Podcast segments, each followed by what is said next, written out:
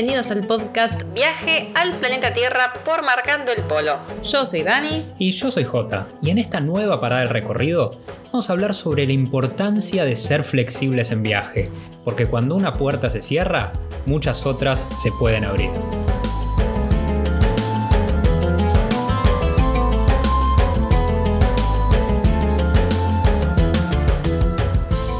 Que repetimos muchísimo cuando hablamos de planear un viaje, creemos que nuestro consejo número uno es ser flexible y sobre todo no esperes tener todas las respuestas de antemano, porque va a haber un montón de preguntas que te surjan sobre el destino, sobre viajar en general, sobre financiar el viaje, sobre visas, sobre el clima, y no vas a encontrar todas las respuestas. Entonces hay que ser conscientes de que vamos a salir y nos van a faltar un montón de cosas. Exacto, sí, seguramente van a, aparecer un montón de desafíos en el camino, y esto cada vez lo noto más con, con los viajeros, cuando uno planea el viaje, porque cada vez hay muchísima más información en Internet, información que antes no existía, que quizás salías con lo que habías leído en alguna revista, en algún libro y lo que te iban diciendo los viajeros que te cruzabas por el camino, pero ahora con la cantidad de información que hay, entras a Internet, cualquier destino que pongas, cualquier ciudad del mundo que pongas, algo te va a aparecer, entonces cada vez nos volvemos un poco más dependientes de esto y queremos tenerlo todo organizado, todo cronometrado y planificado y tener todos los vuelos resueltos y tener todos los hoteles tener... El Excel. Claro, y tener todo planeado cuando después nos damos cuenta en viaje que esas cosas y eso es lo lindo de viajar también, ¿no? Que esas cosas, esos, esos cronogramas que nosotros tenemos, esas estructuras, se van rompiendo, se van desestabilizando y hay que estar preparado para eso. ¿Y sabes qué pasa? La gente se frustra cuando ven que ese Excel que armaron con tanta dedicación y con tanta pasión, cuando ven que no lo pueden cumplir, porque mm, puede ser por factores internos, porque no sé, planeamos demasiados destinos para 10 días de viaje, eso puede ser que sea nuestra culpa, pero hay cosas que no vamos a poder manejar, muchas. Y en eso queremos enfocarnos eh, en este podcast, porque, bueno, nos pasó muchísimo en viaje, pero esta mm, anécdota que les queremos contar hoy, esta historia, quizás fue la más difícil de procesar, porque ahora es fácil decirlo después de varios años, decir, bueno, hay que ser flexibles, pero en ese momento nos cayó como un balde de agua fría cuando realmente tuvimos que cambiar la ruta. Cuando ese cambio no solamente implica, bueno, no voy a tal lugar, no, no, implica cambiar la ruta completa. Entonces, ahí vamos. Pero ahora viéndolo a la distancia, ese cambio nos trajo muchísimas cosas que no hubiéramos eh, tenido la oportunidad de descubrir si el plan original salía bien. Sí, lo, lo, que fue eso, un baldazo de agua fría, es porque estábamos muy entusiasmados con ir al destino que finalmente no pudimos ir, no pudimos llegar por algo que pasó en el medio, que fue un factor ajeno a nosotros, no es que algo que, nosotros podíamos controlar, que apareció en el momento y hubo que tomar un desvío, ir por otro camino. La cosa es así, nosotros estábamos yendo hacia de punta a punta a dedo, como muchos de ustedes ya saben, con nuestro proyecto Eliminando Fronteras, quizás lo vieron en el libro, que tiene el mismo nombre, que fue un proyecto de cruzar Asia de punta a punta, pasando por casi todos los países, no todos, pero por muchos, muchos, países de Asia. Y unirlo, obviamente, por tierra, a dedo. Y mm, estábamos ya en la última parte del recorrido. Faltaban varios países, faltaban seis países, siete, pero ya era la última parte. Ya veníamos. Sí, y la, parte, y la parte además más burocrática, más complicada, que es toda la zona de Asia Central. Todos estos países trabalengua que son los están que ahora se abrieron bastante más al turismo, están menos burocráticos, pero nosotros cuando hicimos ese recorrido en 2015 era la verdad que bastante complicado, cada uno de los países estos te pedían una visa, no solo eso, salvo Kazajistán, que era el único que no te pedía visado en ese momento, para argentinos al menos, y los demás sí te pedían que, que, pusieras las fechas exactas en las que ibas a entrar, ibas a salir del país, no podías entrar antes de esa fecha. Y uno si tiene, eso está pensado quizás para viajeros que llegan en un vuelo en una fecha determinada y se van en la fecha que tienen el vuelo, pero cuando estás haciendo un viaje largo por tierra de muchos países, es difícil poder calcular cada uno, qué día vas a entrar, no poder entrar antes, tenés que quedar haciendo tiempo quizás en otro lugar, y eso complicaba bastante las cosas. Eran muchos países. Es que es lo normal en realidad, la gente tiene una fecha de viaje, va a un país y sabe cuándo se va a ir. Y esos son los turistas que quieren también esos lugares, el turista que va va por ahí con un tour, con un paquete. Pero cuando uno quiere salirse de ese recorrido, ¿no? Del turismo convencional, pasan estas cosas y uno se encuentra con que tiene que adaptarse a estas reglas también porque no queda otra. son las reglas del país. Si querés visitarlo, necesitas la visa y necesitas ponerle fecha. Bueno, eso no era el problema. O sea, obviamente que fue un problema en cuanto a la limitación de cierta libertad, entre comillas, y digo entre comillas porque la libertad completa no existe. Entonces, uno tiene que adaptarse a las reglas de cada país. Eso lo entendemos. Pero ¿qué pasa cuando el país no te deja cumplir sus reglas? Es así. Nosotros ya habíamos conseguido todas las visas, o casi todas las visas en realidad, para los stand, que fue un rompecabezas porque pone que ir primero para acá y poner la fecha y cambiar pasaporte argentino con el italiano, porque con el argentino es sin visa, pero Kirguistán con el, conviene con el italiano. Bueno, después de haber hecho todo eso nos quedaba una sola visa que era la de Turkmenistán. Y ya venía, estábamos acá en Tayikistán, en Dushanbe, capital de Tayikistán, y nos faltaban dos visas ahí en realidad. Nos faltaba la de Afganistán, que queríamos ir, y después la de Turkmenistán. Entonces, en realidad íbamos primero a Turkmenistán, pero Turkmenistán en ese momento, y ahora también están más flexibles, pero ahora también son bastante estrictos en cuanto a los visados, solamente otorgaba visas de tránsito. Si querías ir con visa de turismo, tenías que ir en un tour. Pero la visa de tránsito te la daban por dos, tres o cuatro días máximo. Pero dijimos, bueno, nos alcanza para cruzar Turkmenistán y poder entrar a Afganistán. ¿Cómo se está complicando ahora? Sin un mapa es difícil, ¿eh? hacerte, un mapa. hacerte la idea de todo esto. Entonces, claro, la visa de Turkmenistán era visa de tránsito. Y para darte la visa de tránsito, justamente como es tránsito, tenés que tener la visa del país anterior y del país siguiente. Si no, no te la dan. Entonces sacamos la visa de Afganistán, pero nos preguntaron mil cosas en el consulado de Afganistán en Tayikistán. Sí, me acuerdo que cuando íbamos al consulado de Afganistán, los, los que trabajaban ahí en, el consulado nos preguntaban, ¿pero están seguros que quieren ir a Afganistán? ¿Por qué quieren ir? Nos hicieron un montón de preguntas y se miraban entre ellos y decían, ¿pero si van por trabajo, bueno, pero de turismo, a, viajar, a conocer. Sí, tenemos ganas de ir, porque hay una ciudad que está entrando desde, desde Turkmenistán y después siguiendo hacia Irán, hay una ciudad que se llama Herat, que dentro de todo, dentro de lo que es Afganistán, se supone que es una de las ciudades donde hay una mayor seguridad. Y habíamos contactado con un chico de Couchsurfing, un artista local que nos interesaba muchísimo, que le, habían hecho varias notas en, la BBC, BBC eh, local de la región, porque era un artista que pintaba con, con todos elementos naturales ahí de la zona y nos había dicho, sí, vengan, eh, que, yo los puedo recibir, está todo bien, si vienen solamente acá a Gerat y no se mueven mucho por otros lugares, va a estar seguro, después, bueno, vean cómo van a seguir hacia Irán, porque había que seguir por tierra. Y esto es lo que nos decían también en el consulado. Bueno, solamente si van a viajar de una ciudad a otra, solamente háganlo en el avión, no se muevan por tierra porque puede ser muy peligroso. Nosotros estábamos convencidos de que queríamos ir. Y además queríamos ir a Turkmenistán también, porque es un país muy, muy eh, hermético, muy cerrado al turismo. Esto que les decía, si querés ir, te dan una visa de, de tránsito o si no, si vos querés una visa de turismo para estar más tiempo, tenés que ir con un tour contratado. Que el tour contratado, nosotros la verdad que no nos entusiasmaba mucho la idea de ir con un guía todo el tiempo con nosotros, aparte de que eran carísimos.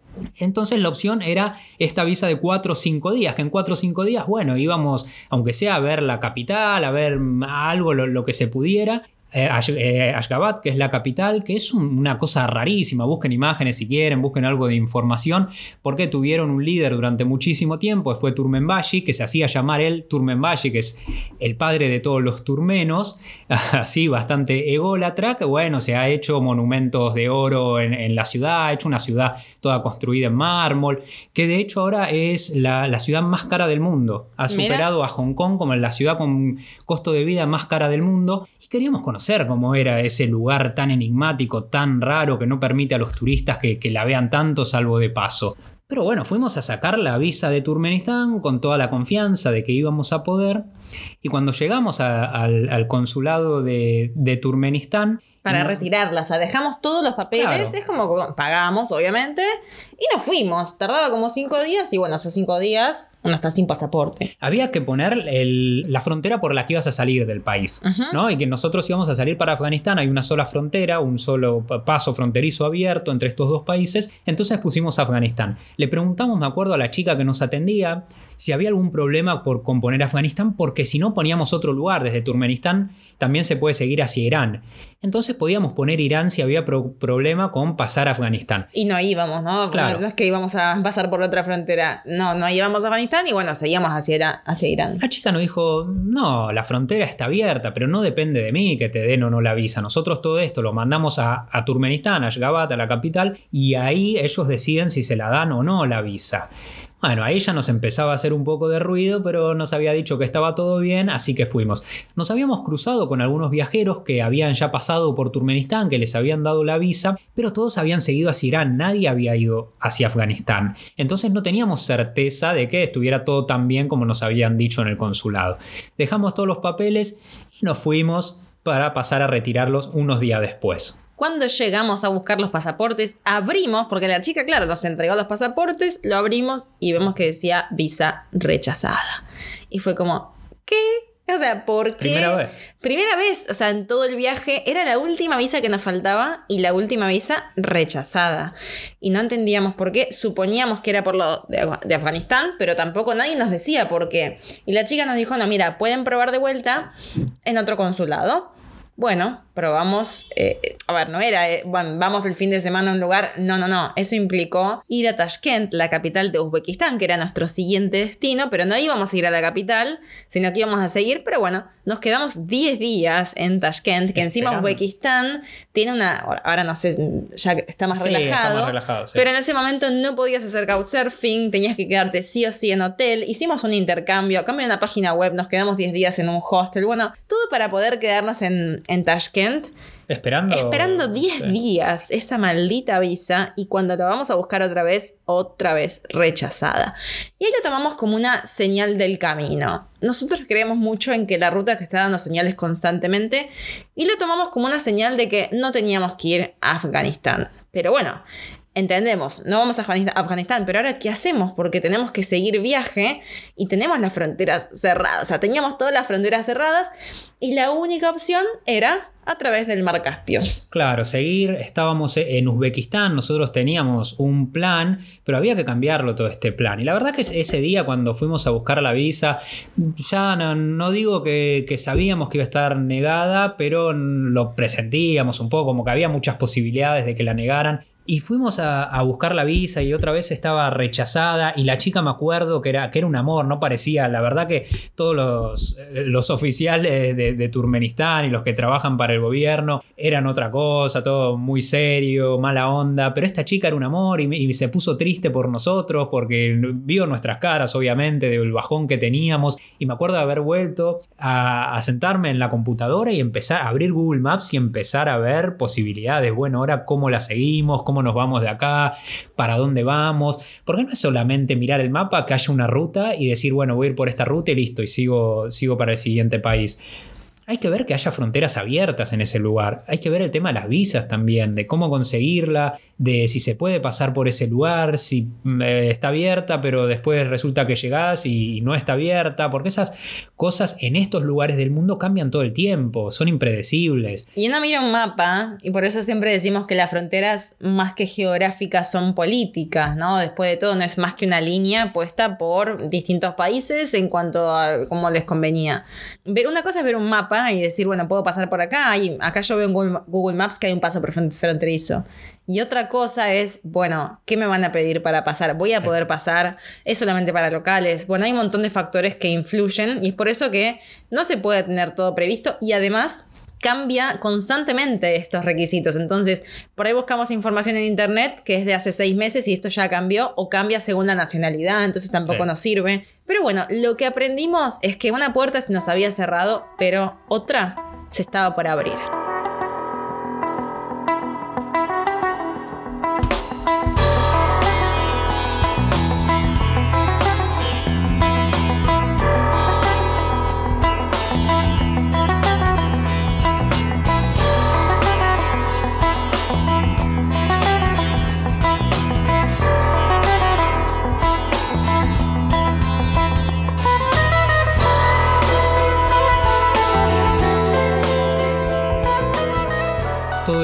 Habíamos hecho, todo lo que habíamos planeado en el mapa cuando tuvimos que cambiar de camino, ahora había que ponerlo en la ruta, había que salir a la calle, había que salir a hacer dedo. Otra vez, una cosa es verlo en el mapa, después de buscar toda la información, de, llegar a la conclusión de que se podía hacer, de que había un camino que, que podíamos tomar pero después había que salir a la calle, levantar el pulgar y ver cómo iba ese, todo ese trayecto. Nosotros ya veníamos de varios miles de kilómetros a dedo, habiendo empezado en Filipinas, ya llevábamos dos años de viaje y sabíamos que en algún momento alguien nos iba a frenar. Pero claro, la zona para la que íbamos a ir nosotros, que es el norte de Uzbekistán, es todo desierto y hay muy poco tránsito. Estaba la ruta, sí, pero no sabíamos cuánto tiempo íbamos a tardar, cuánto nos íbamos a tener que quedar ahí esperando, podían pasar varias horas, que no es algo que nosotros desconociéramos, ya habíamos estado en varios tramos de poco tránsito y en el que habíamos esperado por horas al costado de la ruta, y si hay algo que te enseña el viajar a dedo, es la paciencia, mantener la calma no desesperarte, porque si te desesperás mm, no, te sirve nada, te pones ansioso y para eso viajar en transporte público, que tampoco es una garantía de nada en estos lugares del mundo. No es como viajar, no es un Eurotrip que uno tiene todo organizado y puede ir a tomarse el tren, sabe a qué hora sale y a qué hora llega con máximo 5 minutos de, demora.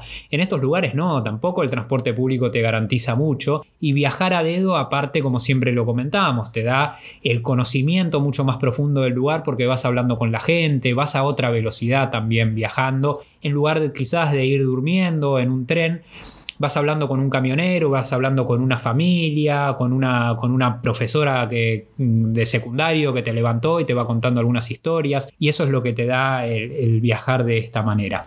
Estábamos organizados ya de cómo tenía que ser el viaje. La idea era seguir para el norte de, de, Uzbekistán y en vez de entrar a Turkmenistán, que era el país que nos había cerrado la puerta para seguir con los planes, íbamos a volver a Kazajistán.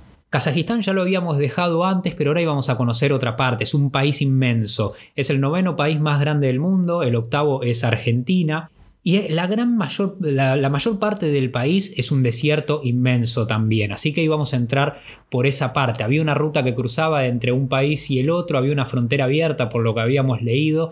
Íbamos a cruzar por ese lugar del que casi no teníamos información, más de que había un camino que desde Uzbekistán pasaba a Kazajistán y llegaba hasta el mar Caspio. Y lo que teníamos de información tampoco era muy esperanzadora porque eh, nos, Altinbek, quien nos alojó en Almaty, ¿sí? en el este de Kazajistán, nos había dicho, miren que en el oeste la gente no es muy copada. Y nosotros dijimos, pero mm, qué raro, porque hasta ahora todo genial en Kazajistán. Y bueno, lo pudimos comprobar apenas entrar.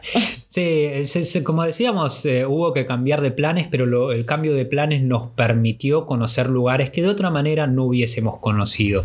El ir para el norte de Uzbekistán nos permitió conocer toda la historia del mar Aral, de la destrucción que se hizo el mar Aral, que en su momento era uno de los, de los, mares más grandes del mundo y se lo secó casi por completo. De esto hablamos bastante, este podcast no va sobre el mar Aral, es otro tema. Ya haremos. Sí, pero hablamos bastante en el libro, está contada toda la historia de, de la noche que pasamos ahí en el pueblo, que antes estaba a la orilla del mar Aral y ahora es un, desierto completamente, es muy triste de ver, es un lugar muy, muy, muy duro porque hay muchos barcos eh, encallados que quedaron ahí, es un cementerio de barcos prácticamente que antes trabajaban en la pesca del mar Aral y ahora están ahí pudriéndose y la gente lo sufre mucho, casi toda la población del pueblo este que está en la orilla del, que estaba en la orilla del mar Aral ya se fue, pero quedan algunas personas todavía, quedan algunas casas venidas abajo, bueno, es una situación que parece de, un pueblo posapocalíptico. Realmente es muy duro. Y es toda la zona donde viven los Karakalpak.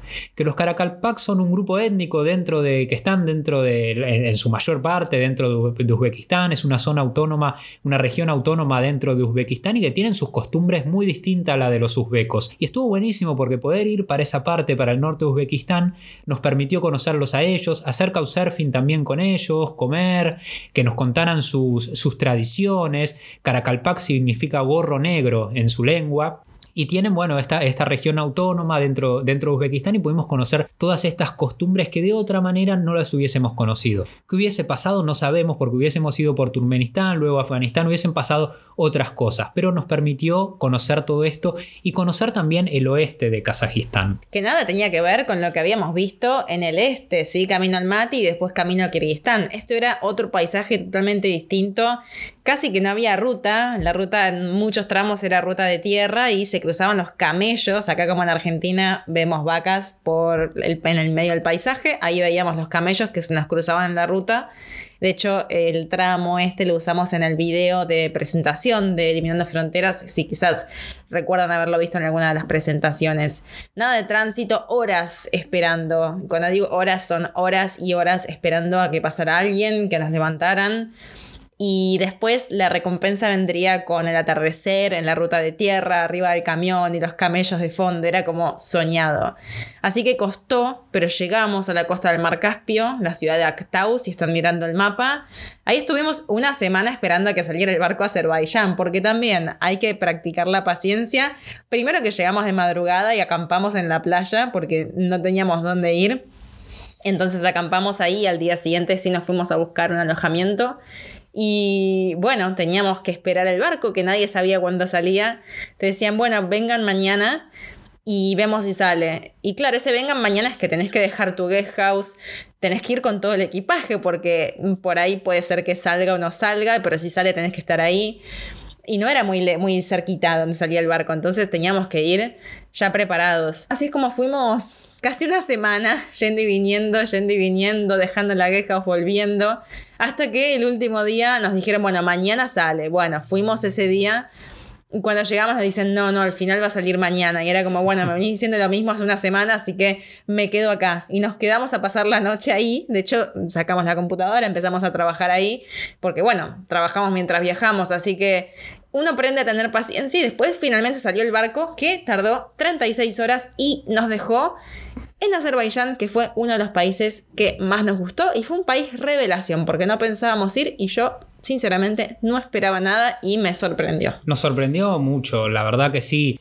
Todo esto, agregar a Azerbaiyán, que no estaba en los planes originales, si seguíamos por el lado de Afganistán y luego entrar a Irán, dijimos, bueno, nos va a permitir también conocer un nuevo país, que no lo teníamos en los planes, nos pusimos a investigar. Nosotros siempre, antes de viajar a algún lugar, tratamos de leer lo más posible. Como les decía, no tanto de, de armar un itinerario fijo, pero sí saber sobre los lugares que podríamos conocer y más que nada sobre la historia del lugar. ¿Qué es Azerbaiyán? Un país muy nuevo que se formó con la caída de la Unión Soviética. Si bien antes de entrar a la, Unión Soviética ya era un país independiente por algunos años, 1918 a 1920, luego pasa a ser una república soviética y luego en 1991 vuelve a ser un país independiente. Es muy poco nombrado, muy poco se conoce de Azerbaiyán. Lo único que sabía era que algo de fuego, porque lo había visto, lo había escuchado el eslogan de la Tierra de Fuego, pero tampoco sabía bien por qué se le llamaba la Tierra de Fuego. Ahí nos iríamos enterando que por las reservas enormes de gas y de petróleo que tiene, que es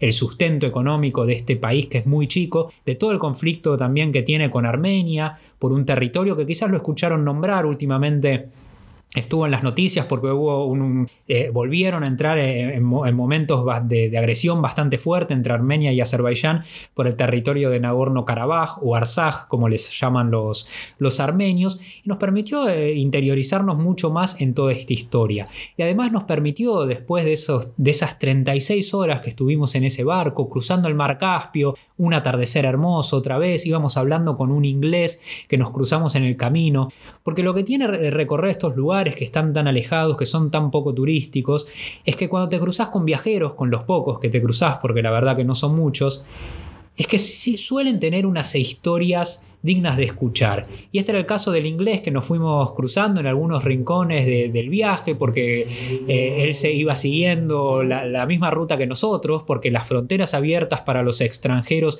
no son tantas en estas partes del mundo, entonces por, en algún momento u otro nos lo volvíamos a cruzar, él, él estaba viajando en moto, entonces nos iba contando su historia, todo el viaje que estaba haciendo, cuáles eran sus planes, nosotros le contábamos de los nuestros.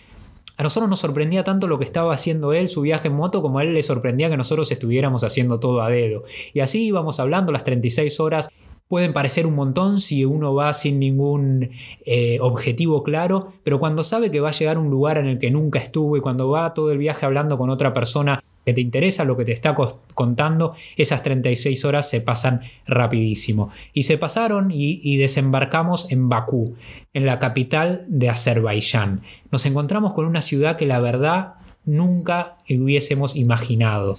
¿Qué me imaginaba de, Bakú? Nunca habíamos estado en el Cáucaso, no sabíamos cómo era, pero me imaginaba una ciudad medio antigua, medio venida abajo, y la verdad que nada que ver. Una ciudad que, fusiona, es como una cruza entre Medio Oriente, entre Europa, eso es el Cáucaso, de un lado y del otro, es una suma de los dos, también con sus problemas, obviamente, con su intento de modernización, de querer entrar en la Unión Europea, de querer ser parecidos a eso, pero tratando de alguna manera de preservar su identidad, de preservar sus raíces pero a la vez también destruyendo mucho de, lo, de, su origen, mucho de la originalidad que tiene ese lugar. Bakú es una ciudad hermosa que tiene edificios muy, muy modernos y a la vez tiene zonas antiguas que son fantásticas. Y ahí es donde vivía la señora que nos iba a alojar por los días que estuvimos en Bakú. Y nos adoptó como si fuéramos sus sobrinos, sus nietos. No nos quería dejar ir sola que de hecho seguimos en contacto con ella por que se llama sola. Se llama sola y nunca está sola, o sea, se llama sola,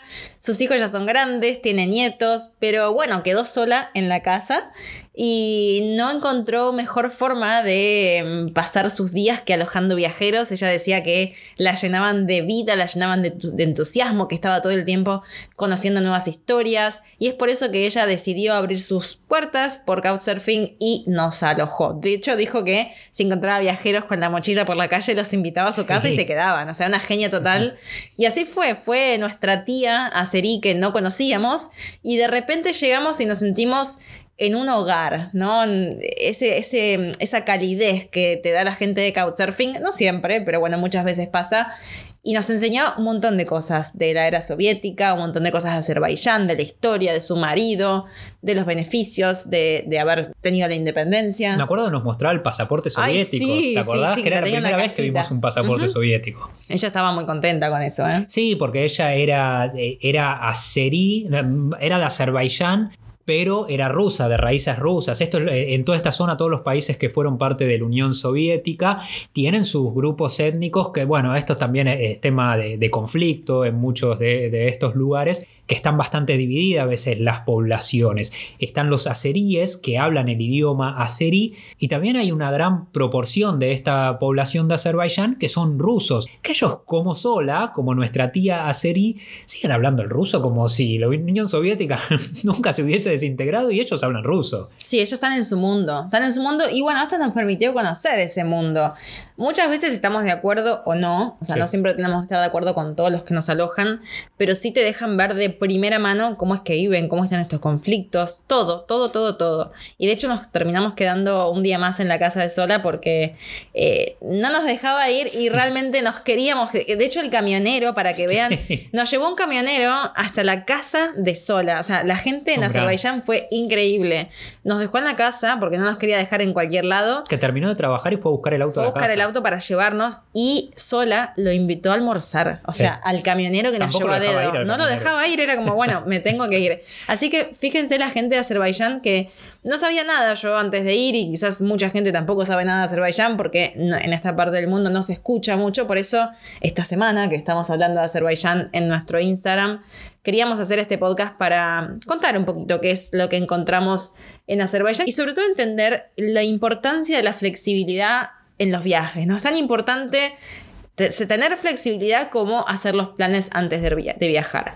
Con esto no me refiero a que vamos a salir a descontrolar, a salir sin saber nada. No, salir con información, pero entender que los planes van a cambiar. Porque no hay viajes, que no hay viaje que salga todo como lo planeamos.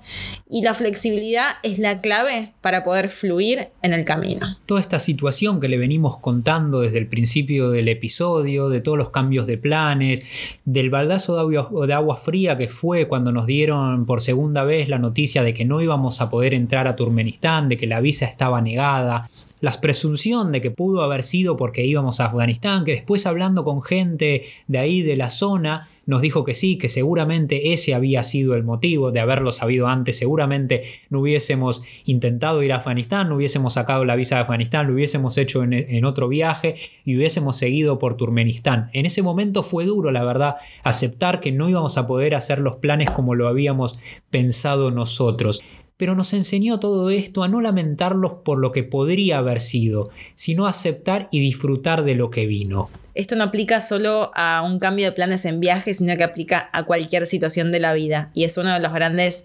aprendizajes que nos da el viaje, porque una cosa es pensar, bueno, que deberíamos ser flexibles, pero otra cosa es cuando no te queda otra que ser flexible, porque si no te quedas estancado en un lugar y no puedes seguir. Hay que encontrar la forma de hacer una curva, cambiar de dirección y seguir el camino y seguir en la vida.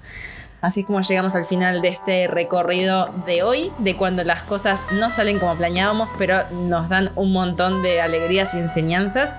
Si quieren contarnos cuando tuvieron que cambiar los planes de su viaje o cualquier otra cosita que nos quieran contar o consultar, nos encuentran en Instagram como arroba marcando el polo. Muchas gracias por acompañarnos en este recorrido con desvíos y nos vemos en la próxima parada de este viaje al planeta Tierra.